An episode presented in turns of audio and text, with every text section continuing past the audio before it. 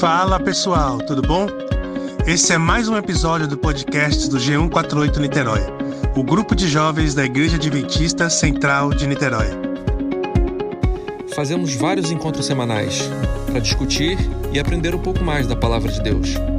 Quer saber mais sobre nós? Procure a gente no Instagram, arroba G148 Niterói ou no Facebook e vem participar ao vivo conosco.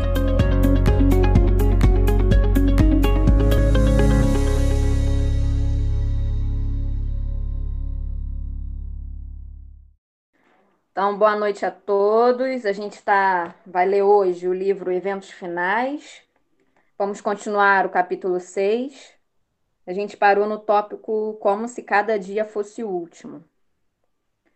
Devemos vigiar e trabalhar e orar como se fosse o último dia nós concedido. Nossa única segurança está em realizar o trabalho de cada dia como ele se apresenta, labutando, vigiando, esperando, confiando em todas as ocasiões na força daquele que esteve morto, mas reviveu e está vivo para todo sempre. Cada manhã consagremos-nos e a nossos filhos a Deus para esse dia. Não façamos cálculos para meses ou anos. Eles não nos pertencem. Um curto dia é o que nos é dado. Como se fosse esse nosso último dia na terra, trabalhemos para o Mestre durante as suas horas. Apresentemos a Deus todos os nossos planos, para serem executados ou rejeitados, conforme o indique a sua providência. Alguém tem algum comentário sobre esse tópico? Difícil viver assim, né? De acordo com esse, esse conselho aí. Como é que a gente não vai cálculo, não vai fazer planos, não faça cálculos para meses ou anos, eles não pertencem. É difícil isso, hein? A gente viver só o momento. Mas eu acho que na verdade é mais no sentido de que pode ser o seu último dia, pode ser a última chance e aproveitar ao máximo cada dia que Deus nos dá, porque realmente pode ser o último dia. É, é, é realmente isso que o, que o Franco comentou, é complicado. Para mim, por várias questões. Uma é que quando você pensa no seu último dia, normalmente é um dia com muitas emoções à flor da pele, se você tem é, ciência disso. Então, é, eu acho que acaba ficando. É... Imagina se todo dia a gente vivesse desse jeito, né? Com essa sensação de tipo, ai, meu último dia. Eu acho que acaba gerando uma certa aflição. Mas aí eu, eu fiquei pensando o que, que ela poderia trazer com relação a isso. Eu, eu entendi que quando ela fala para a gente viver como se fosse o último dia, é para você não deixar pendências, não deixar dívidas, não deixar coisas para trás, não deixar, é, por exemplo, se é o seu último dia, você vai falar para as pessoas que você, que você ama o quanto você as ama. Então, se você tem é, coisas a resolver, você vai resolver. Você não vai deixar coisas para trás. Então, acho que, pelo menos pensando nisso, eu, eu, eu trouxe para esse sentido, assim, da gente não, não deixar coisas para trás. É, no contexto desse livro, né? Sim, até porque é uma compilação, né? A gente já teve pastor até comentando sobre isso aqui. No contexto, pelo menos dos textos anteriores que foram tirados e tudo, é, o título desse capítulo, se eu não me engano, se eu estou recordando bem, é sobre o estilo de vida do remanescente. E, e Ellen White, lá no primeiro tópico, estava falando sobre a questão do serviço, é, falando né, de vivermos na, na questão da urgência da volta de Cristo, que é uma coisa que a gente já não vive dessa forma como deveríamos viver. Então, eu entendo por esse contexto de compilação que foi feito, é que esse o, viver como se fosse o, o último dia nesse sentido. E a gente entender essa questão da brevidade da volta de Cristo também. É claro que tem esse componente que você falou, das pendências e tudo, mas dentro do, do escopo de serviço, de missão, a gente não ficar achando que a gente tem tempo ainda para falar para as pessoas que a gente ama que Jesus está para voltar. E que as ama e quer que elas estejam prontas junto com ele. Até porque também tem outra passagem, agora não sei se vai acho que não sei se é aqui, mas enfim. Tem outra, outro livro, outra citação, que Ellen White fala dessa questão né, de a gente aguardar a volta de Cristo como se fosse breve é, em termos da nossa preparação. Eu não lembro as palavras exatas, mas o contexto, o sentido é esse. E que a gente deve continuar trabalhando diligentemente, como se ele fosse voltar daqui a muitos anos. Agora, esses planos de longo prazo que ela fala aqui, tudo, até porque são coisas que a gente tem que pensar também que nada está sob o nosso controle, né? Então, até nessa questão de, de Cristo voltar breve ou demorar mais a voltar, a gente não sabe como que vai ser isso, mas para a gente, a gente tem, a, se ele, se não estivermos vivos quando ele voltar, a gente tem é, a questão da morte, como seria para a gente, como se fosse a data de volta dele, porque dali, depois dali só a ressurreição, e nesse intervalo a gente não vai saber nada do que está acontecendo. Então, e esse dia a gente não sabe, Pode ser hoje, pode ser amanhã, pode ser daqui a não sei quantos anos. A gente tem que cuidar mesmo para não deixar, como você falou, as questões de pendências e colocar nossos planos num prazo não tão longo. Nada que nos prenda também em relação a questões que, se a gente. Se, as, se os eventos começarem também a se desencadear de uma forma rápida, a gente não fique preso com coisas daqui e perca de foco o que realmente importa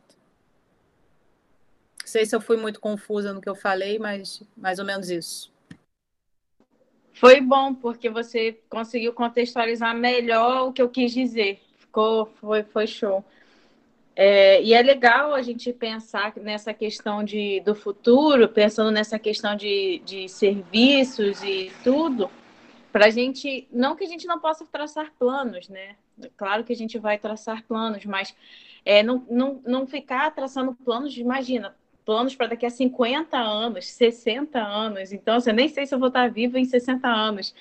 Então, é legal a gente pensar, assim, é um é médio curto, mais para curto que para médio, pensando nessa questão de, de serviço, né? É, eu acho que é isso mesmo que vocês falaram, porque quando eu li também esse, essa primeira frase, também levei um susto, né? Falei, nossa, como que dá para fazer isso, viver como se fosse o último dia, mas é exatamente isso, é viver em relação a não deixar de falar de Jesus para as pessoas que estão ao seu alcance, é, não ter inimizade, não, não guardar rancor de outras pessoas, que muitas pessoas vivem como se a qualquer momento elas pudessem se reconciliar com as pessoas que elas brigaram, e você não sabe se você vai estar vivo ou não. E por, tanto que aqui no final ela fala, né, que a gente deve apresentar a Deus nossos planos. Então, uma coisa não impede a outra. Se ela fala para a gente viver como fosse o último dia, então por que, que depois ela fala para a gente apresentar nossos planos? Então, é, é, manter o equilíbrio, é viver como se fosse o último dia e também fazer planos, porque ele também quer, como a gente já leu nesse, no início desse capítulo, ele quer, não quer que a gente fique só aguardando ele voltar, a gente quer que a gente trabalhe para isso, faça coisas, né? Então, é uma mistura dos dois, é um equilíbrio. Seguimos. Conscienciosa observância do sábado. É intuito do Pai Celestial preservar entre os seres humanos, mediante a observância do sábado, o conhecimento de si mesmo. Seu desejo é que o sábado nos aponte a Ele, como o único Deus verdadeiro, e pelo conhecimento dele possamos ter vida e paz. Durante toda a semana devemos ter em mente o sábado, e fazer a preparação indispensável, a fim de observá-lo conforme o mandamento. Não devemos observá-lo simplesmente como uma questão de lei. Devemos compreender suas relações espirituais com todos os negócios da vida. Quando o sábado é lembrado dessa forma, as coisas materiais não influirão sobre o exercício espiritual de modo a prejudicá-lo. Nenhum serviço relacionado com os seis dias anteriores será deixado para o sábado. Devemos atender às necessidades da vida, cuidar dos doentes, suprir as faltas dos necessitados. Não será tido por inocente o que negligenciar aliviar o sofrimento no sábado. O santo dia de repouso de Deus foi feito para o ser humano, e os atos de misericórdia se acham em perfeita harmonia com seu desígnio. Deus não deseja que suas criaturas sofram uma hora de dor que possa ser aliviada no sábado ou no outro dia qualquer. Mas claro que isso é impossível, eu acho. Nada a comentar, somente a ter vergonha de que a gente não guarda o sábado do jeito certo. Ou do, do jeito que poderia ser melhor para nós, né? Mais bem aproveitado. Triste constatação, é verdade. É uma coisa que sempre me. É porque assim. Fala, Carol. Não, pode falar, porque eu ia falar assim, é, ele, ele, ela começa falando, já metendo o dedo na ferida. É uma questão de planejamento. É, é, você tem que começar a, a, a, pensar no sábado assim que ele acaba para começar a organizar as coisas para o próximo sábado. Então, assim, isso pensando na administração é, do, da nossa, vamos dizer assim, da nossa rotina diária, né? Vamos colocar assim. É, fora que aí eu acho que é, como eu posso. Não, não tem outro jeito mais bonito de falar, vou falar mesmo o que eu pensei. É, fora que a gente enche o, o, o sábado de reuniões administrativas, que é, eu acho que deveria ser mais enxuto, para realmente fazer o que o sábado deveria. Eu, eu cansei de vir para casa vários sábados falando, ai, tipo, que bom que acabou, porque é tanta reunião, uma coisa atrás da outra, que você chega no final do dia exausto. Então, é, eu acho que a gente acaba desfocando um pouco do que deveria ser. É uma coisa que sempre me incomoda isso com relação a, ao sábado, porque cada vez mais a gente está a, gente, como cristão, a gente tinha, quando era criança, tinha aquela coisa assim, chegou o sábado, né? Aí os pais chegavam, faziam culto, tudo mais. E aí não ligava televisão, não ligava rádio, não ligava nada disso, não tinha internet. E aí a gente vivia de alguma forma, nem que seja forçosamente, um clima diferente, porque a gente estava vivendo os momentos do sábado ali, não tinha nada. Mas hoje em dia, assim, de alguma forma a gente, por mais que seja ótimo, a gente liga a televisão para ver novo tempo, mas assim, a gente liga a televisão, vai estar com o celular, e aí vai ver rede social, e aí está envolvido com muitas e muitas coisas que que não era o ideal de ser visto no sábado, né? Mas assim, eu também estou um pouco fugindo um pouco do assunto, que a Leonard nem fala exatamente sobre isso, né? Fala mais que o Carol, Carol falou aí, de a gente não se preparar planejamento para no sábado, porque às vezes a gente fica correndo e fica até pertinho do pôr do sol ali, feito um doido, rejeitando as coisas, e arruma a casa e vai resolver trabalho. E eu acho que o sábado a gente quer dormir, a gente quer quer descansar fisicamente e a gente não aproveita o sábado porque a gente não se planejou. Você não aproveita as férias, você não aproveita férias resolvendo as coisas dela uma hora de você embarcar pro, pro, no avião, no ônibus, no teu carro. Você está planejando as suas férias muito tempo antes, deixando as coisas resolvidas para poder, quando chegar as férias, você deixar tudo para trás e aproveitar ao máximo. Sábado deveria ser isso também, né? Algo próximo a isso.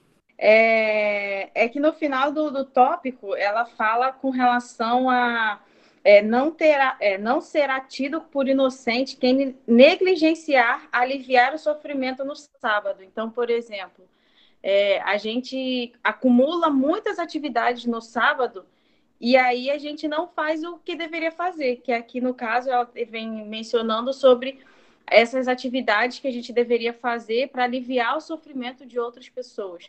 Então, às vezes a gente coloca vários estudos, mas assim, entre nós, é, às vezes a gente coloca várias reuniões administrativas, reuniões de planejamento.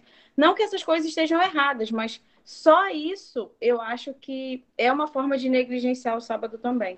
É, boa noite para vocês. Eu, eu, peguei essa parte aqui, né? É, onde foi comentada, a Coral estava até comentando sobre as muitas atividades que a gente tem no sábado. E eu fiquei pensando, né? É, diante do que a, a Paty leu, o nosso maior desafio, assim, é um desafio imenso a gente chegar e conseguir passar um sábado um sábado pleno na presença de Jesus, né? E eu fiquei me perguntando quando a Carol falou: será que é, a gente faz de maneira ingênua, onde a gente acaba colocando atividades, né? Será que é, algumas pessoas elas chegam e elas preenchem a sua agenda no sábado exatamente porque elas não sabem o que fazer com esse tempo, então a, a maneira que elas entendem melhor de estar tá passando o sábado com Jesus é estar tá trabalhando na causa dele. Porque se fosse o inverso, suponhamos o seguinte, né? E se a gente não tivesse nenhuma agenda para sábado? Ó, sábado a gente não tem reunião, sábado não tem ensaio, sábado não tem nada disso. Será que a maioria de nós conseguiria passar um sábado pleno ou a questão da gente só querer dormir ou a questão da gente a gente desfocar né, do, do planejamento desse dia aconteceria da mesma forma, né? Porque às vezes a gente, a gente tem os dois polos. A gente tem quando sobrecarrega demais com atividades e às vezes são atividades da igreja. E conheço gente que é, faz isso porque não consegue fazer em nenhum outro dia da semana. Então chega e joga tudo para o sábado. E eu conheço também pessoas que elas querem se desconectar por completo. Não, sábado eu não faço nada mas deixa de ser um descanso espiritual para ser simplesmente um descanso, né, onde eu só durmo, durmo, durmo e eu não passo tempo com Jesus. E agora, como a gente manter o equilíbrio nessa parte? Esse é o grande problema de todo mundo, né? Manter equilíbrio. A gente é difícil a gente manter equilíbrio nas coisas.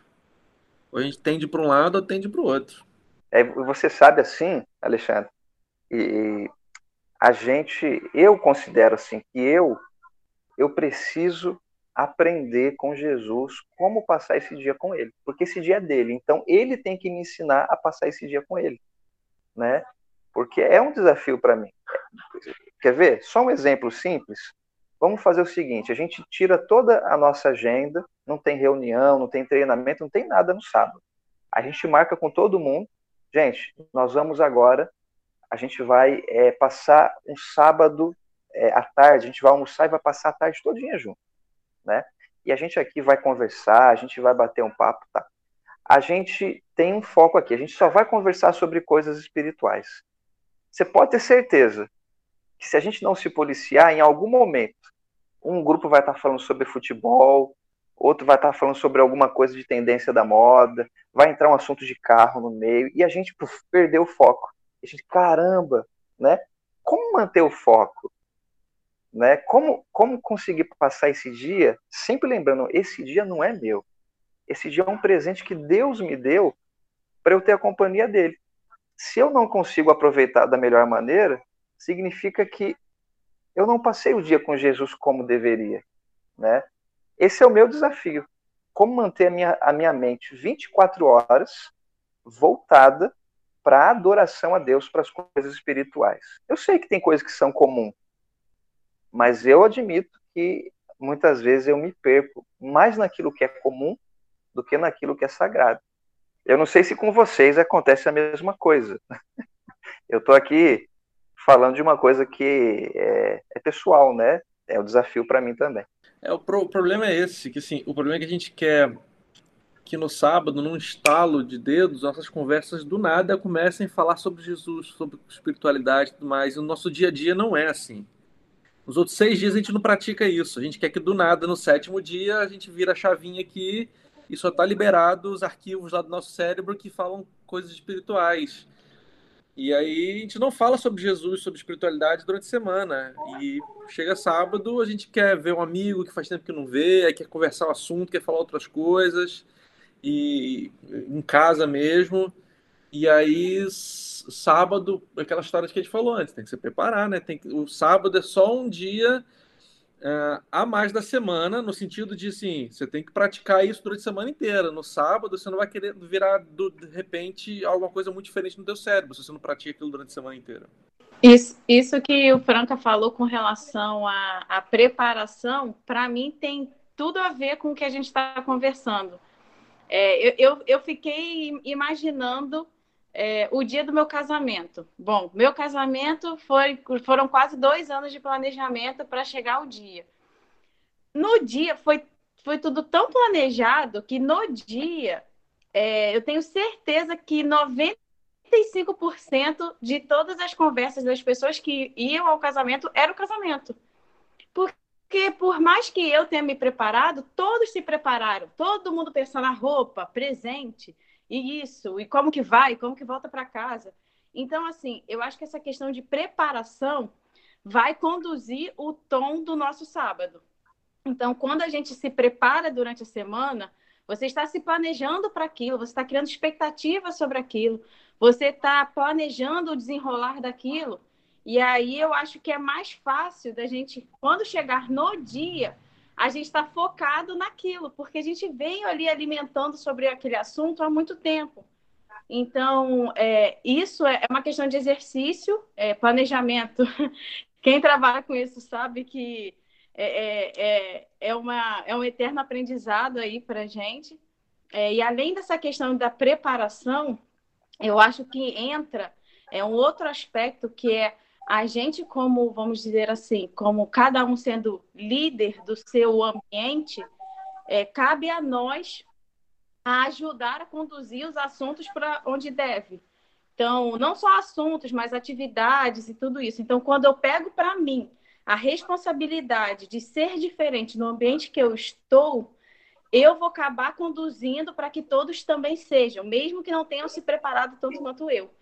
Então, eu acho que quando a gente assume essa responsabilidade, essa postura, é mais fácil da gente conseguir chegar um pouquinho mais perto do ideal, porque chegar no ideal mesmo só quando Jesus voltar. Eu gostei, eu gostei do pensamento que o Alexandre passou, dizendo assim que se a gente não caminha com Jesus e não passa tempo com ele durante a semana, a gente não vai conseguir passar um dia de 24 horas com ele. Agora, se eu consigo né, caminhar com Jesus durante os meus dias, se eu chamo ele para estar tá comigo, se eu passo tempo de qualidade com ele, com certeza o sábado vai me trazer algo de especial nesse relacionamento que Jesus espera, né? Gostei muito disso. Não, isso que o Alexandre falou realmente, porque experimenta só, quer dizer, não experimenta. Passar quinta, sexta ouvindo música, qualquer música que não seja da igreja e tentar ouvir só música da igreja no sábado.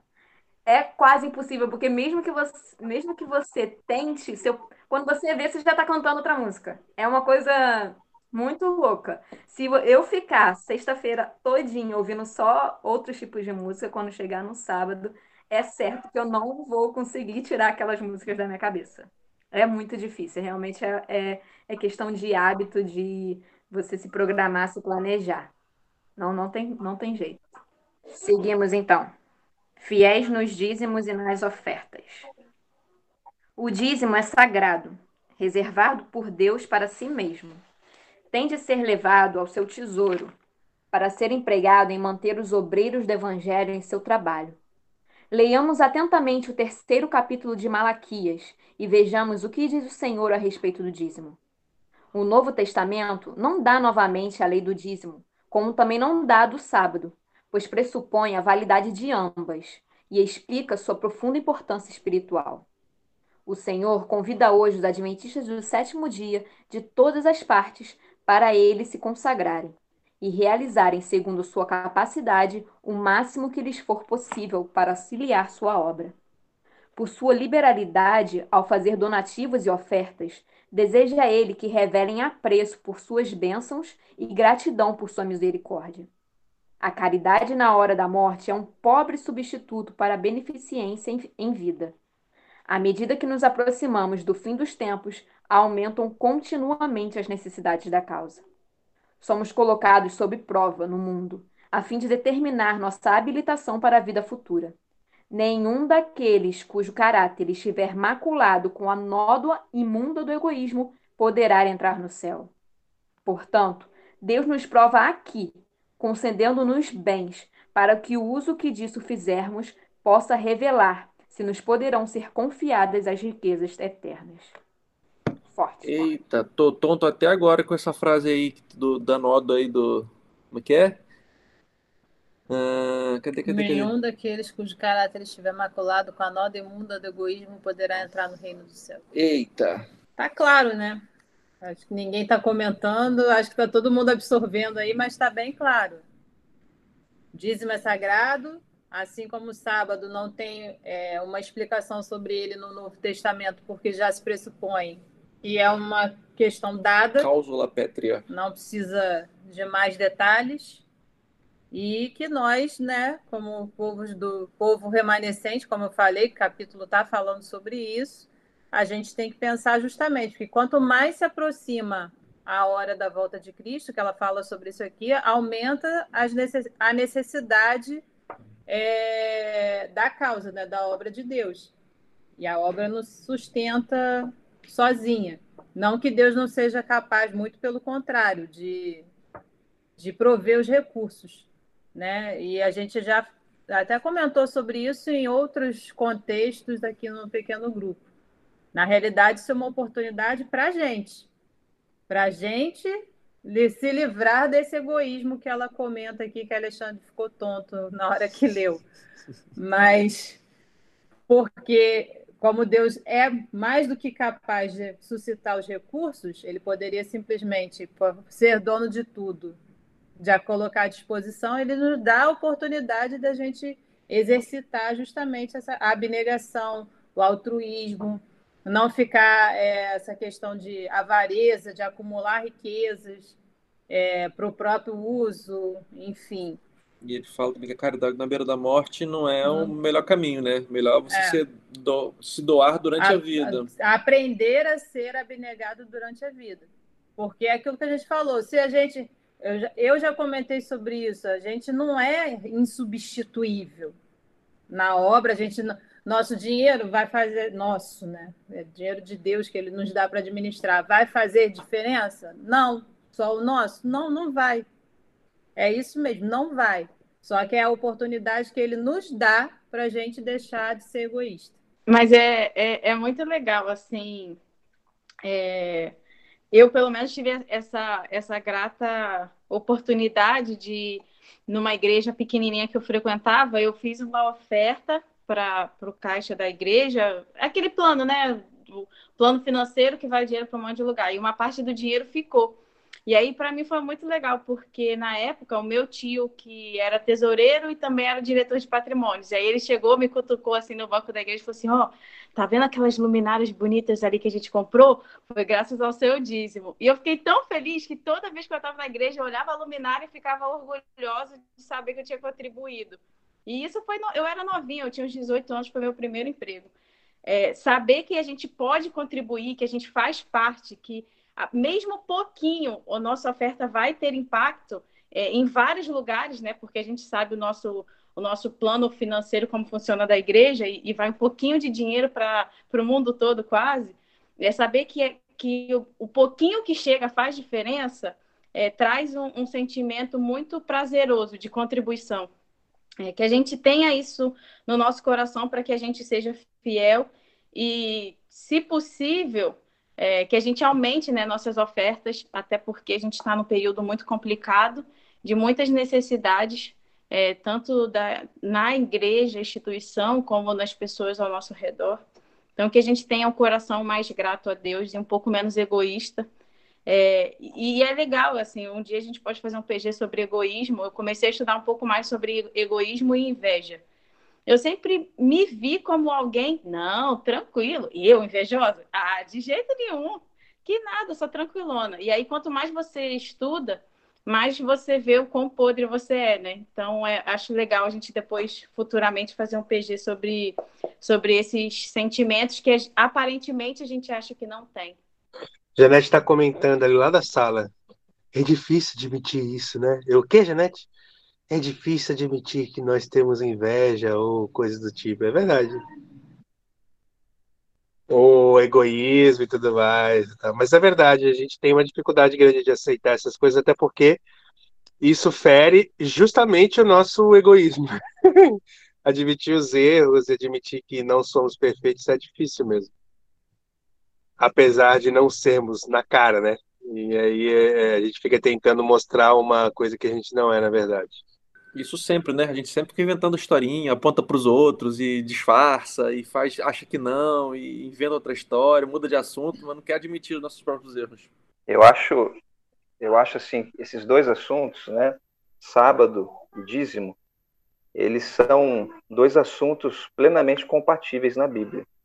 E os dois são estabelecidos como tendo assim o mesmo grau de santidade, foram separados por Deus.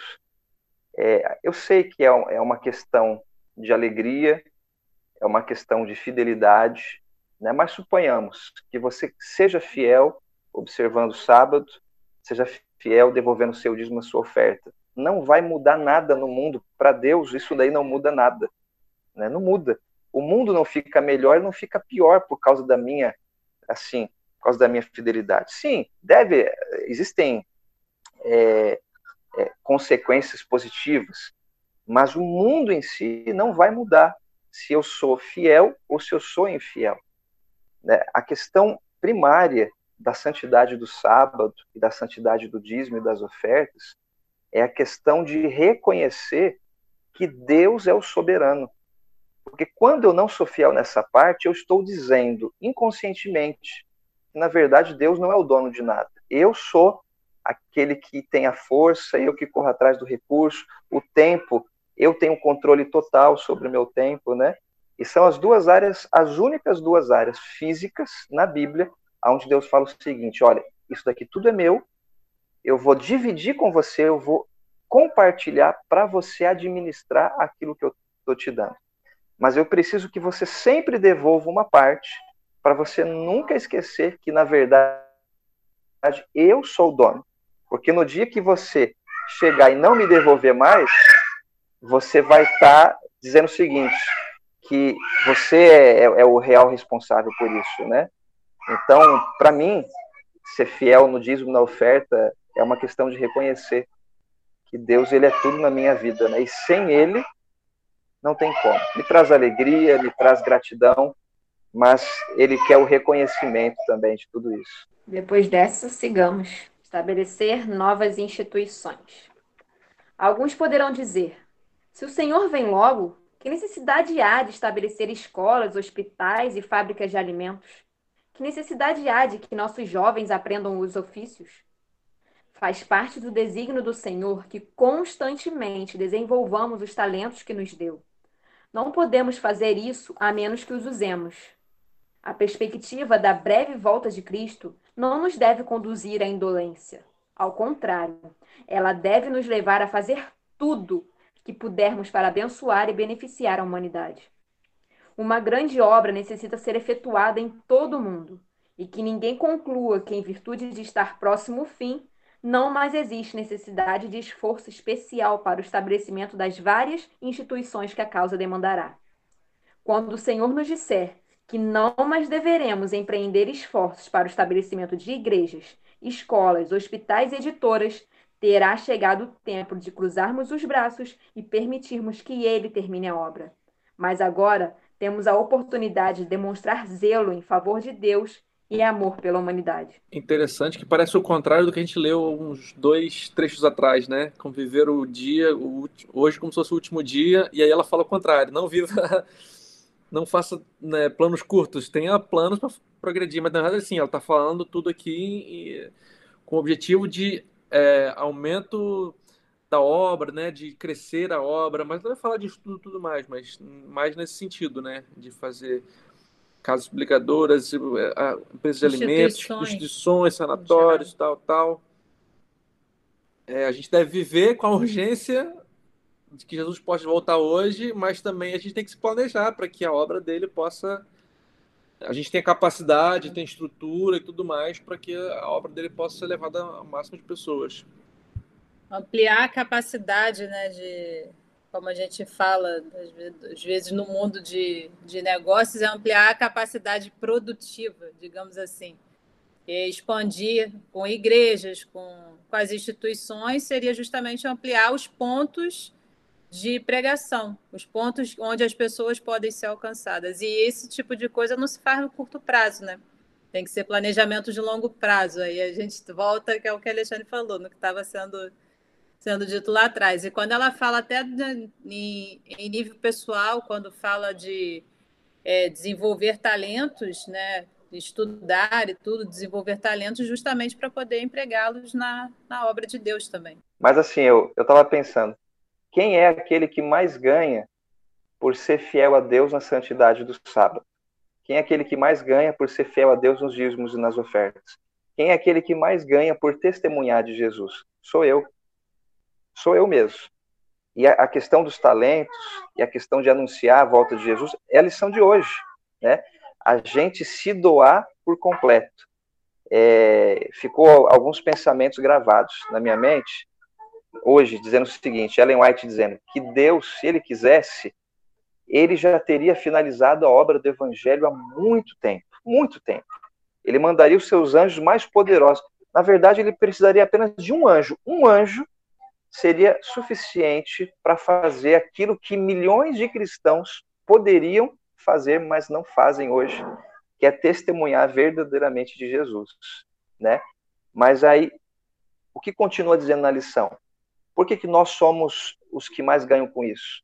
Porque quando eu prego de Jesus, quando eu falo o testemunho dele, o meu caráter vai sendo desenvolvido e eu vou me tornando cada vez mais semelhante com ele.